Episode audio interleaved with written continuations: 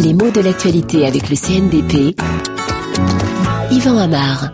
Est-ce aujourd'hui la première audience du procès de Jacques Chirac? Quelles que soient les volontés de retarder le début de cette procédure, le mot audience, on l'entend beaucoup en ce moment. Un mot audience qui est très juridique, un peu vague. En effet, il s'agit tout simplement d'une séance d'un tribunal, qu'elle soit ouverte au public euh, ou pas, parce que on parle parfois d'audience publique, on parle à l'inverse d'audience à huis clos quand précisément les gens qui n'ont rien à faire de particulier avec le procès ne sont pas admis à cette audience.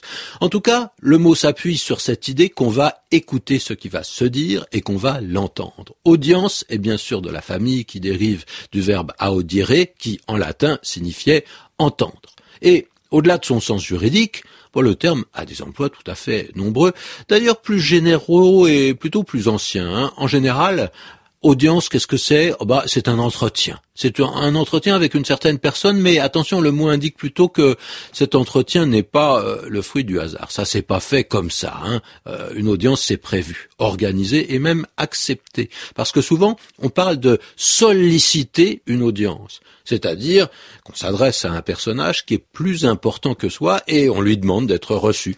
Alors ce n'est pas exactement une rencontre qui donne l'impression que les gens en présence sont égaux. Ce n'est pas simplement un rendez-vous, un mot encore beaucoup plus anodin, beaucoup plus léger. Quand il y a audience, ah, il y a de l'étiquette du cérémonial et d'ailleurs de la hiérarchie. On demande une audience à qui? Bah, Au pape, par exemple. Alors, hein, pensez donc, ça se fait pas du jour au lendemain. Et cette audience, elle peut vous être accordée ou non. Seulement, le sens premier du mot était beaucoup plus proche de son origine latine. On l'a dit, audire veut dire audience. En ancien français, le mot euh, renvoyait simplement à l'attention qu'on voulait bien accorder à quelqu'un.